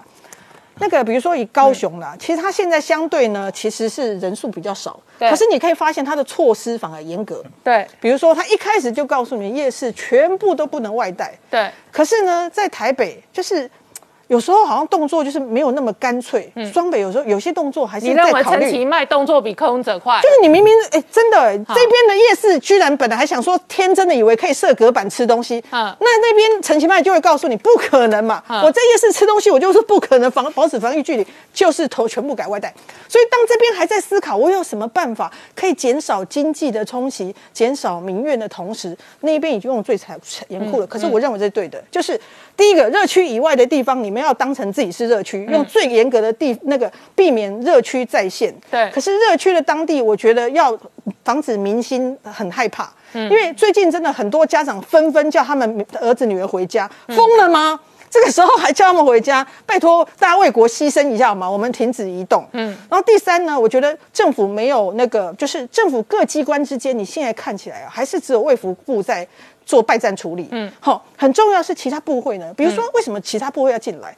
像我们我举例就今天来说，嗯当时这一个和平医院柯文哲跟陈时中开记者会，柯文哲说要对五万外劳黑书特色。那我现在内心深处事实上有一个疑惑：以亚东医院今天告诉你，他院内感染的确诊两个感染就是外籍的看护，我们又要歧视外籍，我要理解或者我要明白外籍，特别是逃逸的黑数，我们如何管控？对，这就是我们现在最难。第一个，这些流动性的人口，甚至是没有登记在案的人口，如何在最短的时间之内让他们可以找得到地方不移动？因为我们其实其他国家可能有疫苗，但我们现在没有，我们也不可能。但我们可以最重要的地方是让他们停止移动，并且让他们可以有一定的个人保护措施，这是第一件事。第二件事情是呢，我必须说，就是很多的台湾是中小企业为主的，嗯，所以呢，大企业都懂懂得逃生，嗯，因为大企业就是你看哦，越大企业规定越严格，嗯，本来就禁止你们在公司接触，吃饭不能面对面吃，不要给我跨部门交流，他们早就有这个概念。对于热区来的民众，他们都说你就不要上班，你在家里上班，因为大企业认为你只要一个人给我带进来，我损失多大？中小企业思维没有是这样的，因为中小思维思维看到就是我现在的损失，如果你不来，我就是损失，或者你没有在这边上班，我就觉得你没有在上班，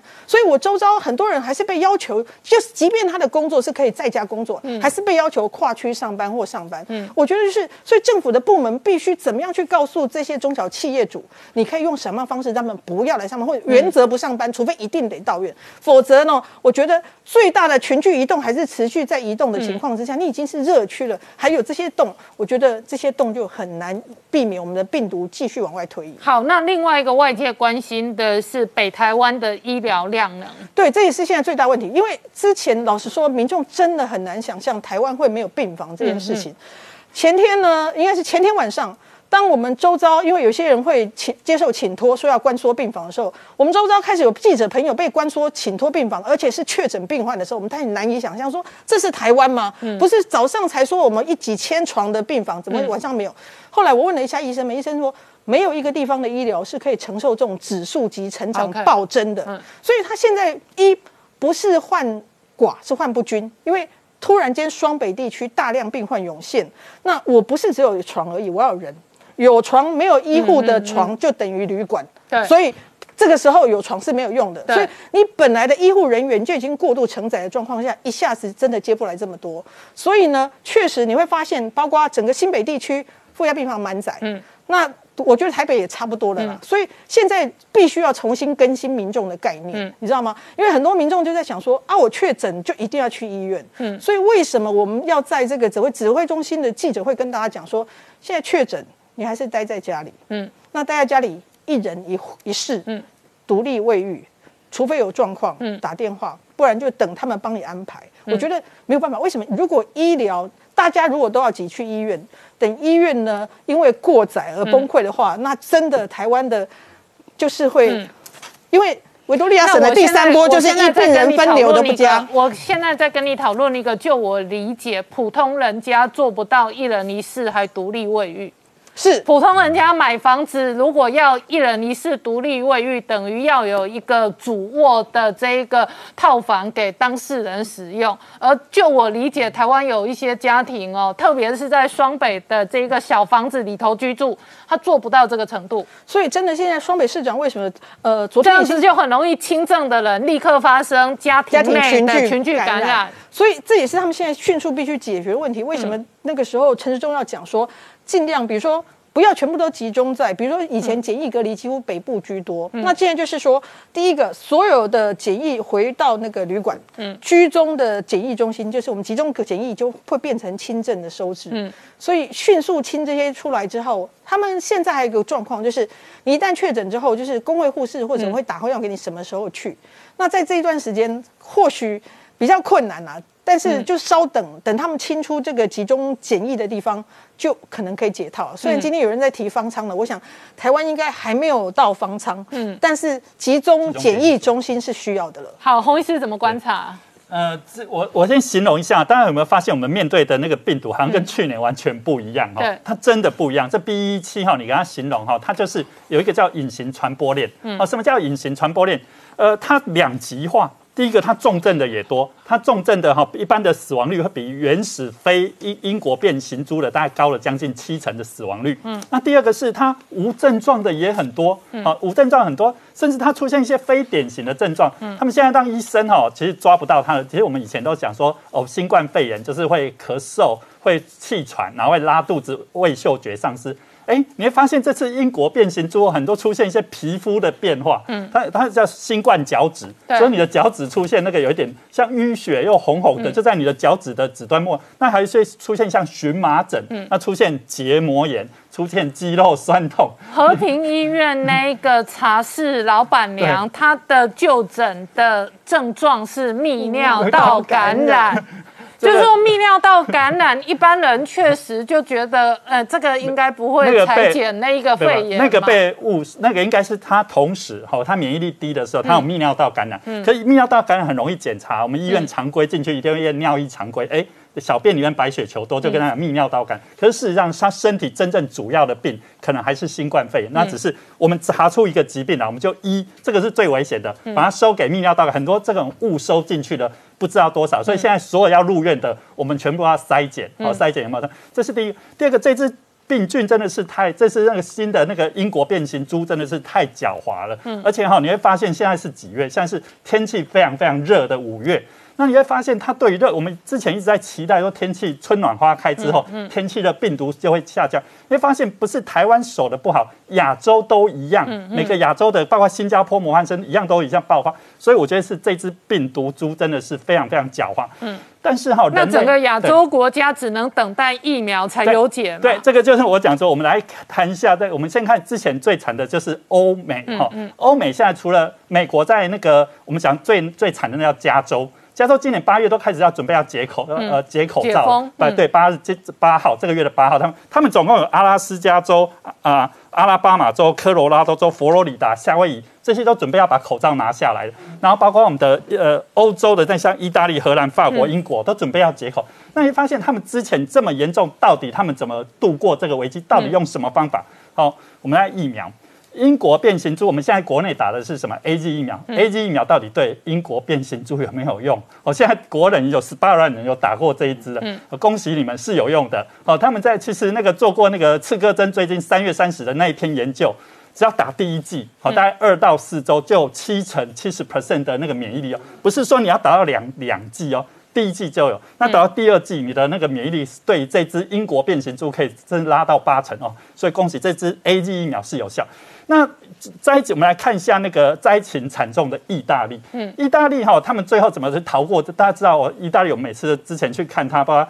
葡萄牙、西班牙、意大利，那个这尸体之多的，就是不知道加护病房不够啊。但是那到最后他们怎么？他们在在开始施打疫苗。打了一千三百七十万剂，从去年十二月二七到五月三号。那打完之后，你知道他们他们打的是包括莫德纳、包括辉瑞、包括 A G 疫苗。经过了我刚刚讲，这到十二月二七到五月三号打完之后，三十五天他开始打疫苗之后，只要五周。他们的那个感染率降到八十 percent 以下，那他们的住院死亡率降低九十八 percent，然后住院率降低九十 percent，所以这这唯一的，我们讲说，不管疫情多严重，其实疫苗是最终最终的救赎。那所以我觉得我们现在要做的是，快速的订到疫苗，而且在快速的开始施打疫苗，不管是 A G 疫苗、辉瑞或莫德纳，只要有疫苗快速打，我们才能快速。我所谓的快速，哦，我刚刚讲说，从那个以呃以色列的那个案例哈，以色列他开始从去年开始是打了之后，他们是第一个呃打辉瑞打到五十 percent，他也是经他确诊当日从一万掉到呃大概一百三十，也要经过三个月，快速也是三个月，所以还是那句，大家要在这段期间真的要保护好自己，不要。不要到处去，就能躲在家就躲在家，能洗手就洗手。然后等到疫苗开始施打的时候，那时候，但很多现在接下来一个问题，我今天打完之后是不是就可以口罩解下来？那个 对，现在是佛企就又在开始在警告，这是一个全世界最危险的白老鼠实验。嗯，因为从来过去的人类没有去要怎么去怎么怎么去解封，怎么解掉口罩，那到底要照什么顺序开始？那可是大家已经等不及了。但是英国在每日确诊两千两百例，嗯，就已经准备要脱下口罩了。大家发现这个台湾现在才两三百三十三例而已，哈，他现在两千多例，他们已经打算要，因为他们觉得他们已经。打到足够了哈，所以这个未来其实还有待观察，这个时间还蛮长的。好，我们稍后回来。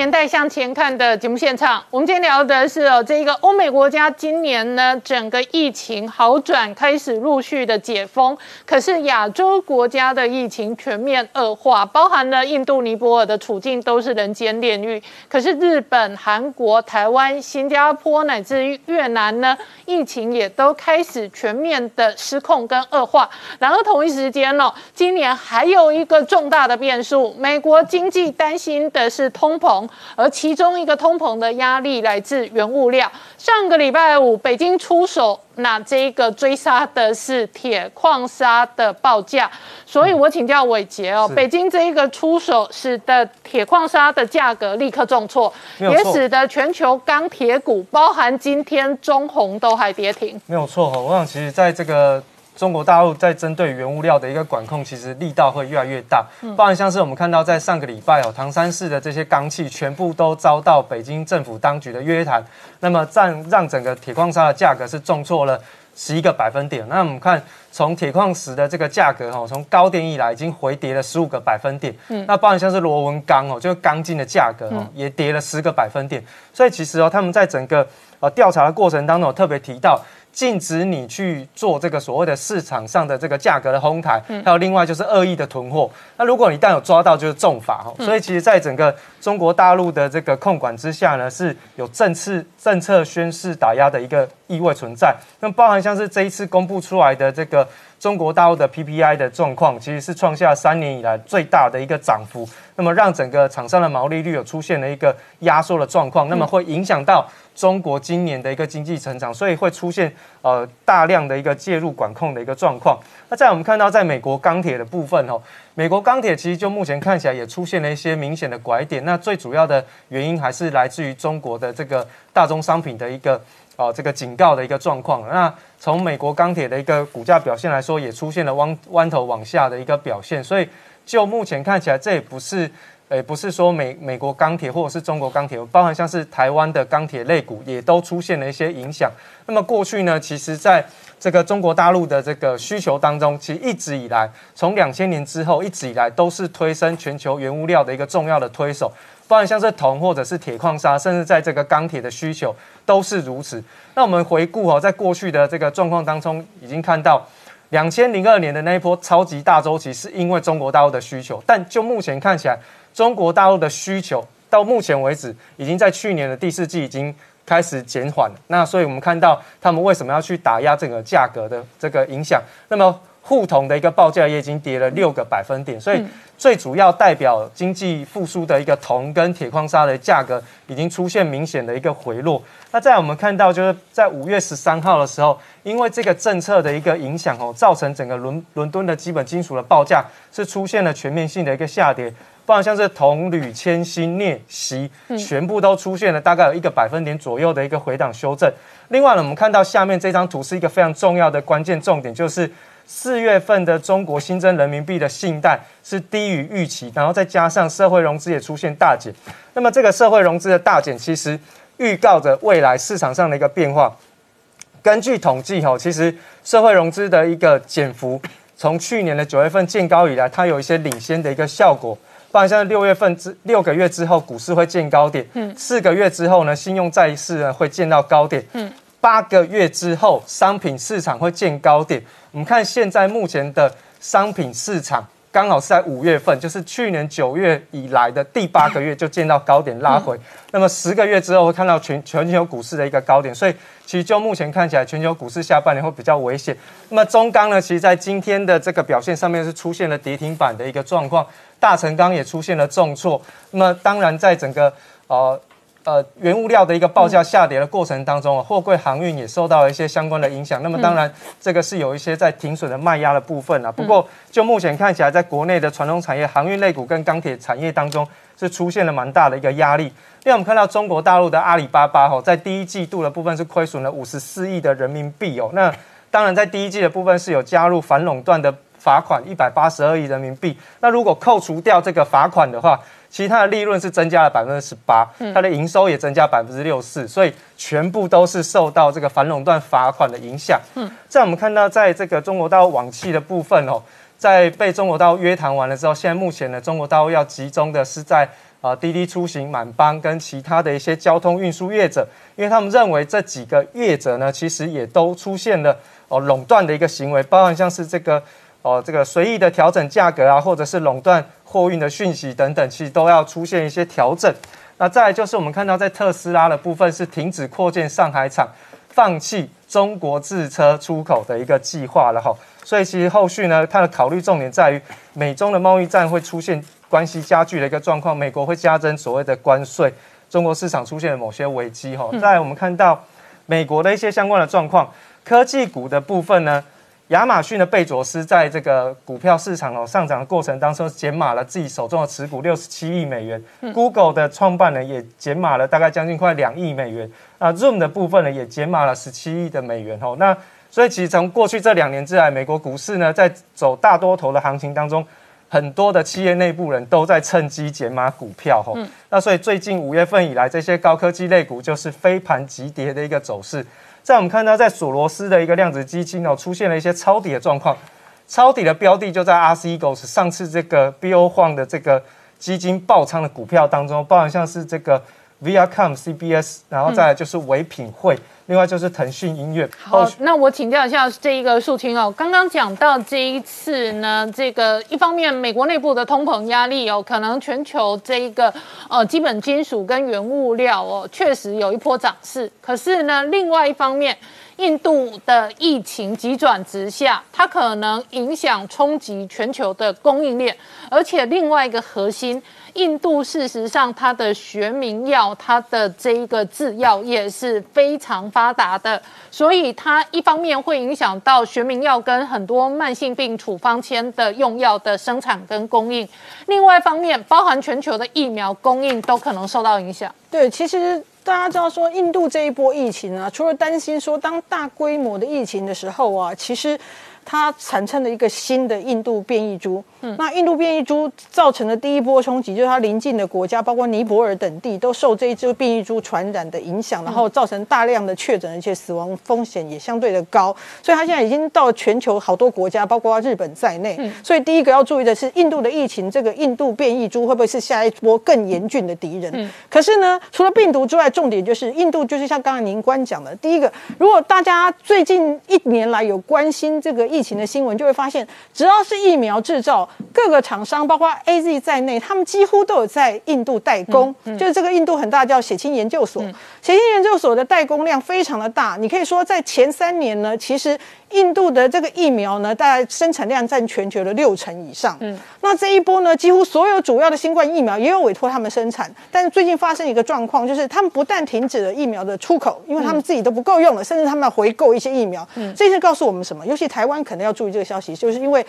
COVAX 呢，其实很多的疫苗来自这里，所以台湾有一部分的疫苗要请 COVAX 调度。所以当印度停止出口疫苗，它没有办法给这 COVAX 的调度，可能会受到困难。有没有可能间接影响到我们的疫苗的进程？这也是值得观察的。那第三个重点就是讲到这个医药的部分，医药的部分有远程跟近程的。近程的影响就是说，事实上呢。因为印度这波疫情实在烧得太猛太快，全球都看到了，所以包括莫沙当在内，很多的药厂都愿意说，我放弃我的药物专利，让你在印度赶快生产可以治疗新冠肺炎的一些药物，包括以前说的一些抗寄生虫药剂，或者还在二三期临床试验的药。这些新进的国家愿意放弃专利，但发生的一个问题就是什么呢？他们原料药拿不到，因为呢，印度疫情太严重了，中国跟他之间禁航，禁航使得印度有百分之七十的原料药是仰赖中。中国进来的，所以当中国跟他进行之后，原料药进不来，他根本就没有原料可以做这些公司愿意授权给他做的事，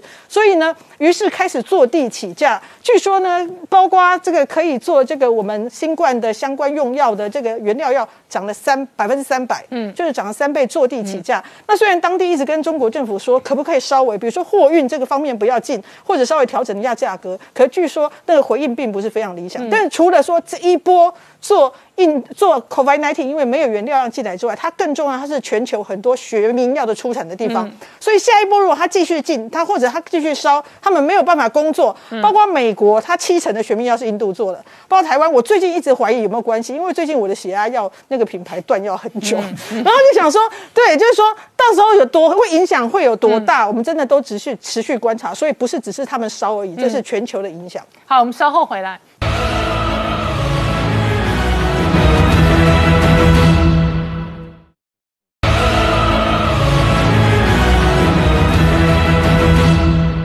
年代向前看的节目现场，我们今天聊的是亚洲的疫情还在恶化。然而，在美国的部分，这一次二点二五兆美元的扩大基础建设的方案，推升了基本金属的价格飙涨。中国出手，那铁矿砂价格暴跌之后呢？习近平有最新的谈话，他的谈话说：红色资源，红色基因。红色江山代代传。创下刚刚看到的是习近平说：“红色江山代代传。”习近平不但到处去看灯一方，然后做出这样的宣传，而且他现在在《求是》杂志党媒最重要的五月十六号写了一篇文章。习近平特别指出，要好好的用好红色资源，让红色基因好好的传承下去，让红色的江山代代传下去。这篇文章一出来之后，虽然在《求是》，新华网立刻转载。国防部的官网立刻转载，他们很多政府都马上转载出去，因为开始要做一个思想的大整合。习近平在文章里面讲说，他为什么要去革命老区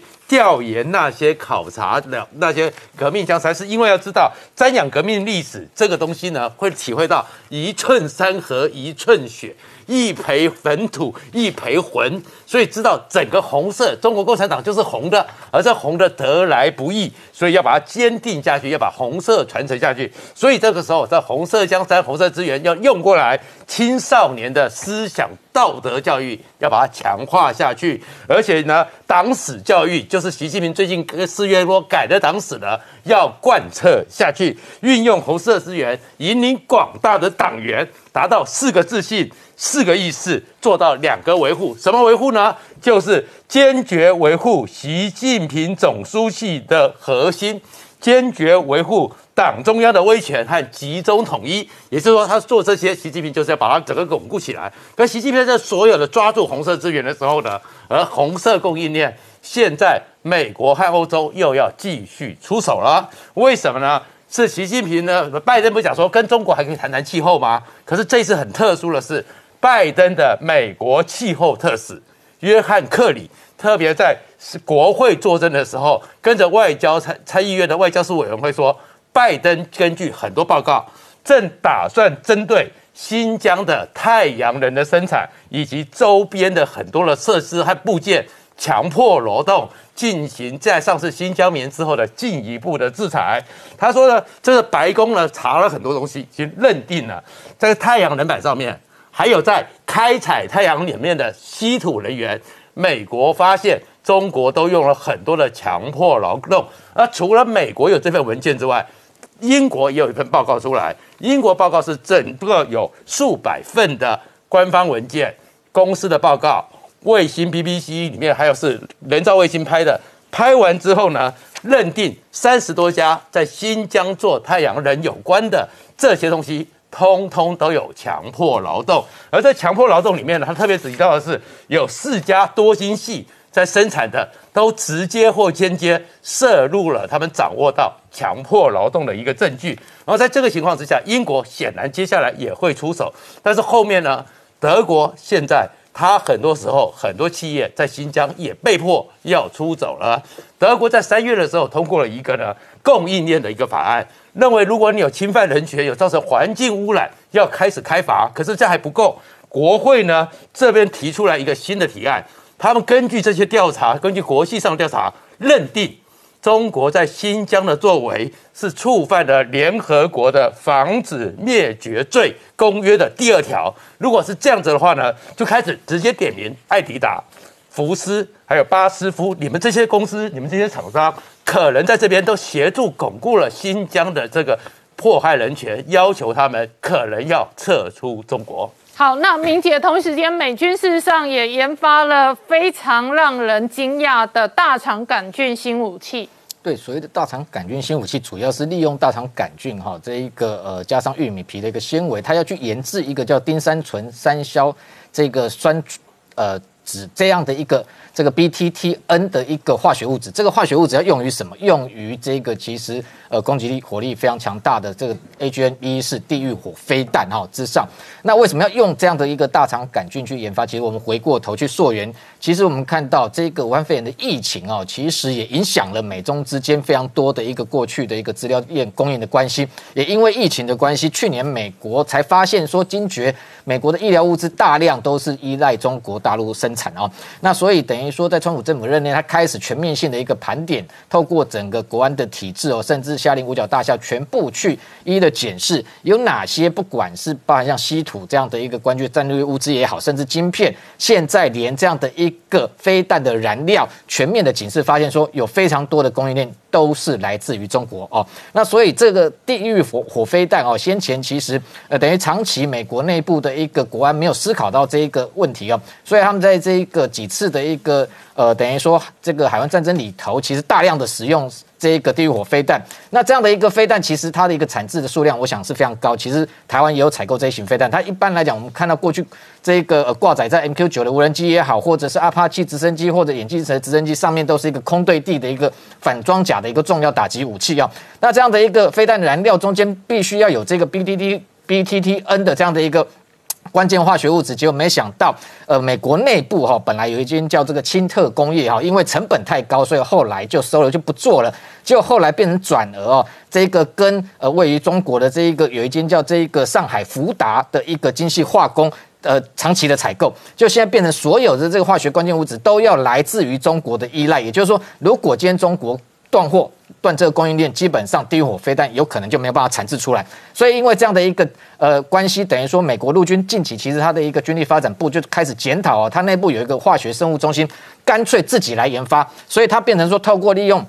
生物基因改造哈，利用大肠杆菌跟这玉米皮的纤维哦，结果没想到意外的制造出这一个纯度高达百分之九十九的这个 BTTN 的这个化学物质，而且更重要是它成本只有原本的一半，所以现在就完全不需要再依赖中国哦。所以这样的一个类似的相关的一个武器研发也好，其实我们很难去料想啊。去年美国一整年下来哦，整个染疫人数其实全球最高高达三千两百万人，那其实死亡人数也高达将近快六十万人哦。这样的一个对于不管是是这个呃劳工上面或者这个工业能力或经济上面发展能力的一个重创，但是我们可以看得出来，其实接下来美军的一个高科技武器的研发似乎都没有受到阻碍。好，我们稍后回来。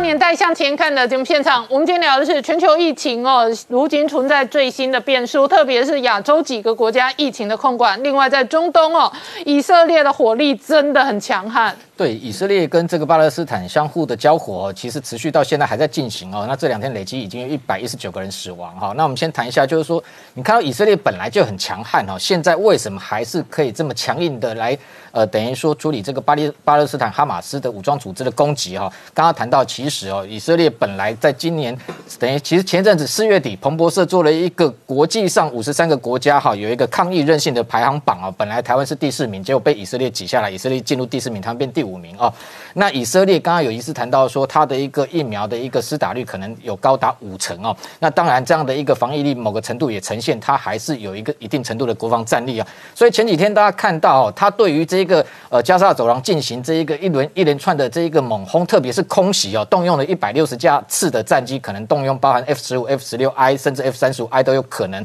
那利用这个镭射导引炸弹，那这非常精准的炸了这一个几栋的大楼。但是有一些大楼的画面，其实为什么看到像这一个画面，为什么可以旁边这个摄影记者这么精准的拍到？因为他要空袭前一个小时，以色列军方直接打电话给位在加沙走廊的这一个大楼的屋主，直接告诉他说：“我的飞弹要来炸你的房子了。哦以色列这么凶悍，打电话跟你说要炸你只有一个小时的时间可以疏散，所以把内部所有的人员完完全对外疏散。但以色列他的一个说法是说，他怀疑里面有这一个哈马斯的一个呃等于指挥官。窝藏在里面，甚至有窝藏了很多的定位系统跟武器哦。那当然非常巧合是，这一栋大楼里面本来就是一个媒国际媒体中心，包含有半岛电视台，包含甚至美国的美联社都在里面。所以刚刚那画面，其实你可以看到为什么可以拍这么清楚，因为可能非常可能是半岛电视台，他知道这一栋大楼即将被炸，直接撤到隔壁栋大楼的这个屋顶。直接在那里现场拍摄哦。那拍摄我们看到它的过程，其实以色列军方有公布相关的一个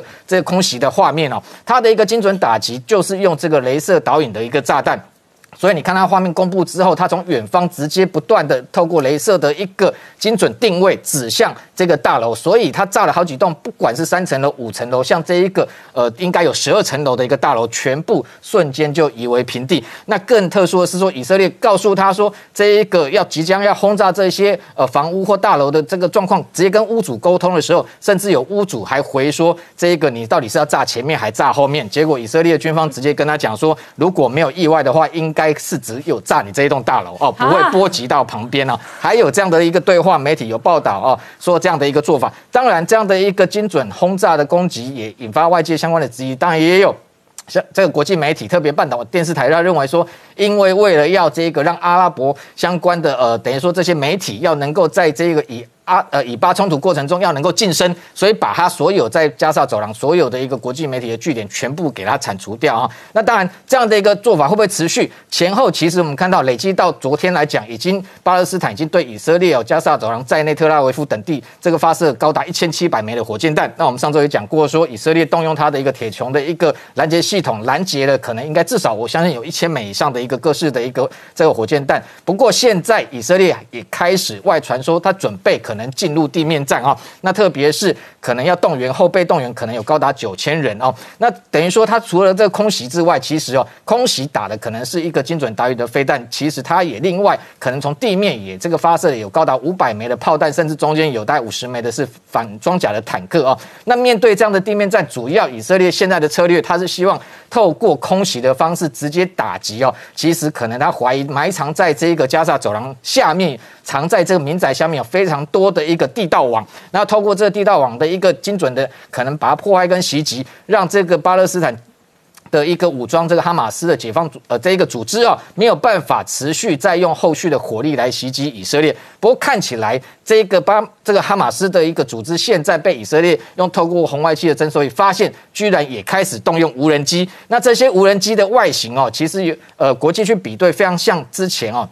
这个攻用来攻击沙地阿拉伯的这个胡塞组织使用的一个无人机，那有可能是流星无人机，但是以色列当然更加怀疑这些外形非常相似胡塞组织的一个无人机，非常有可能其实是伊朗在背后提供相关的技术跟资金，提供给哈马斯打造，用来透过第三代理人直接对以色列来攻击。好，今天谢谢大家收看《年代向前看》，也提醒我们忠实观众跟粉丝朋友扫描 QR code 订阅《年代向前看》YouTube 官方频道。我们同时在 IG、脸书、Twitter、Telegram 上面都有官方的账号，欢迎大家分享、订阅跟追踪。我们 YouTube 平台上面也有将近八十万个这一个订阅户，欢迎大家看好看满看到饱。谢谢大家收看，也欢迎大家收看广告，谢谢。